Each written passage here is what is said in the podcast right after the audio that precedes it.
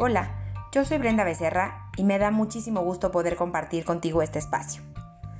En tiempo reciente me ha tocado asesorar a empresarios que con la pandemia que tenemos enfrente han tenido que ver cómo manejan la situación laboral y fiscal de sus empresas, de tal manera que se les brinden incentivos para bajar los salarios, para tratar de eh, tener mayores deducciones y de esa forma reducir los gastos en los que está incurriendo la empresa y tratar de sostenerla. Eso me ha llevado a hacer un análisis con respecto al miedo que se está generando de forma colectiva a la situación económica que viene. Si nos ponemos a analizar las noticias, todas ellas pues son muy catastróficas y nos dicen que las consecuencias económicas pues son ni siquiera imaginables por el momento si no tenemos claro cómo está actuando el virus y cómo va a ser la vida después de esto e incluso cómo se está dando en las próximas semanas y días, pues mucho menos tendremos claras las consecuencias económicas, pero de algo tenemos seguro, es que la vida es un constante cambio, que la vida no es permanente y que constantemente tendremos cambios. Y de eso te quiero hablar el día de hoy. El término abundancia es un término que si lo googleamos encontraremos cualquier cantidad de información, metáforas, cursos y demás literatura al respecto. Ahora aquí el problema empieza con, ¿realmente quieres ser abundante? Porque aunque yo quiero tener mucho dinero, probablemente tenga en mi subconsciente alguna limitación mental por la cual no quiera yo ser abundante. Y eso es algo que tienes que descubrir. En episodios pasados te he platicado con respecto al, subconsciente y cómo actúa de tal manera que no nos damos cuenta lo que está pasando en nuestras vidas y actuamos de forma eh, piloto automático sin darnos cuenta que mucho de esto, de, de, cómo actuamos, va en base a nuestras experiencias pasadas y mucho de ello también en base a lo que a través de generaciones se nos ha ido pasando en sistema de pensamiento. Aquí es importante que tú te empieces a hacer cuestionamientos, que no te quedes en el estatismo de que lo que crees es lo único que existe y ya no hay nada más. Es bien importante que tú empieces a darte cuenta que si te empiezas a cuestionar, tus propias verdades van a empezar a surgir y tu propia realidad se va a empezar a revelar. Cuando hablamos de abundancia, además de tener claro cuáles son las limitaciones que, existen en mí para no ser abundante, pues tengo que recurrir a otro término bien importante que es el término confianza, el término fe. Un árbol cuando está creciendo, pues no tiene dudas de que va a crecer. No tiene dudas de que va a haber la suficiente agua, que va a haber la suficiente luz solar y la tierra productiva para poder crecer. Y ese es el principal tema que tienen las personas y por ende obviamente los empresarios y profesionistas, que ahorita se están cuestionando en tiempos de coronavirus cómo va a ser su vida después de que termine la pandemia y que probablemente, según dicen los doctores, esto se va a alargar a quizás tres años más y que no regresaremos a ser los mismos. Y creo que pronto nos empezaremos a dar cuenta que esto es muy cierto. Pero sobre todo lo que quiero acotar contigo es el tema de qué tanto realmente eres abundante. Para ser abundante necesitas tener confianza, que sin importar si te caes te vas a levantar, que sin importar las circunstancias tú vas a salir.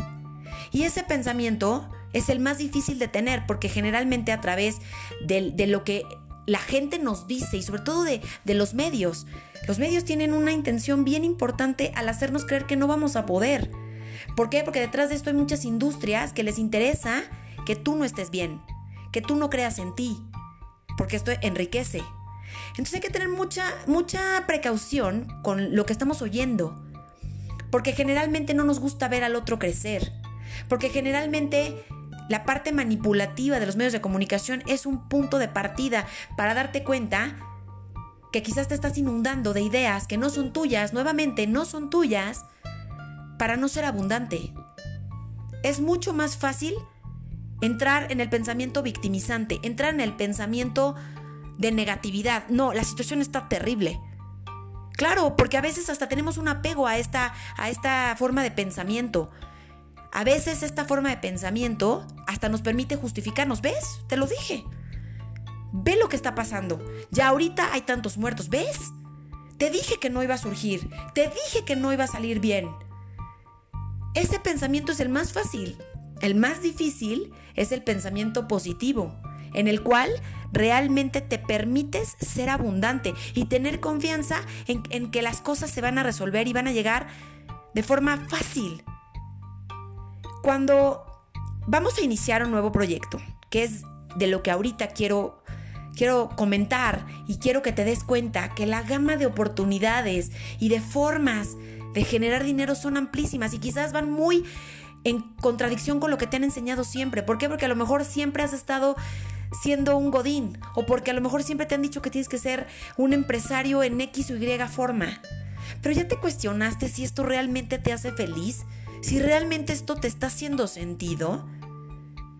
He sido muy repetitiva en los últimos segmentos en que te cuestiones qué, qué tanto es tuyo y qué no, qué te está causando compromiso, obligación, palabras feas.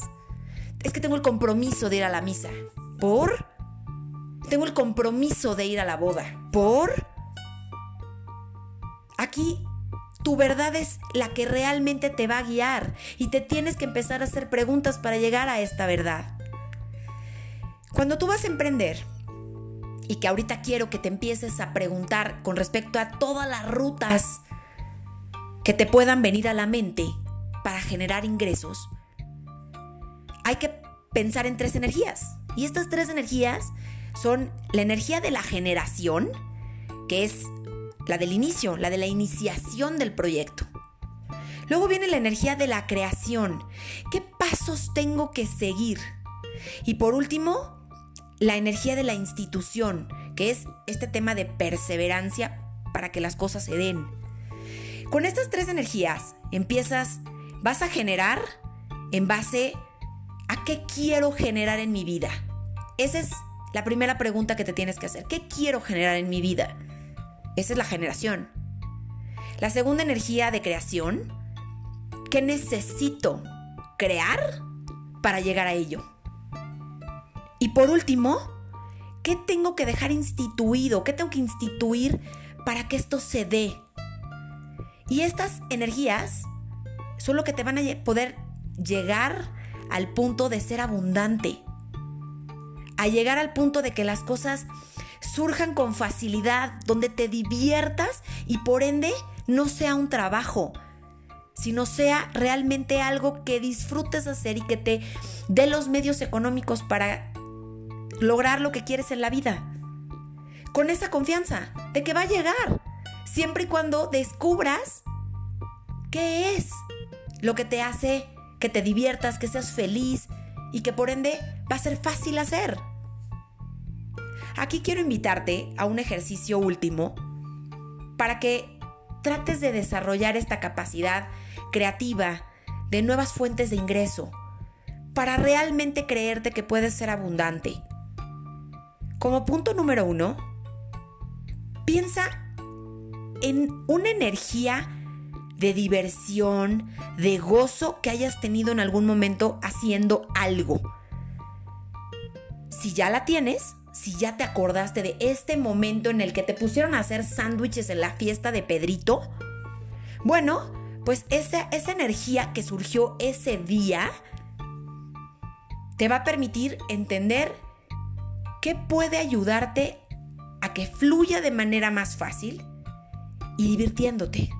Y a lo mejor no es una, ojalá sean muchas más, para que las puedas desarrollar y tener claras. Ese es el paso número uno.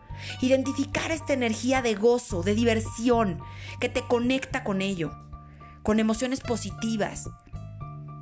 Y después, ya que la hayas identificado, como paso número dos, párate frente a una ventana y ponte con las manos en alto jalar toda la energía del universo hacia ti, como si se tratara de cordones que vas jalando con una y otra mano de forma intermitente, jalando esa energía para poder revivir esa conexión de gozo y diversión.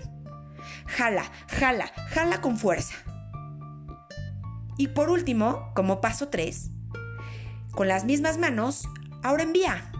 Envía frente a la ventana esa energía al universo para que suceda, para que suceda eso que te causa diversión, gozo y gloria, que es fácil de seguir y que no te cuesta trabajo. Con este ejercicio, te prometo que tendrás abundancia en tu vida. Gracias por escucharme. Te abrazo fuerte.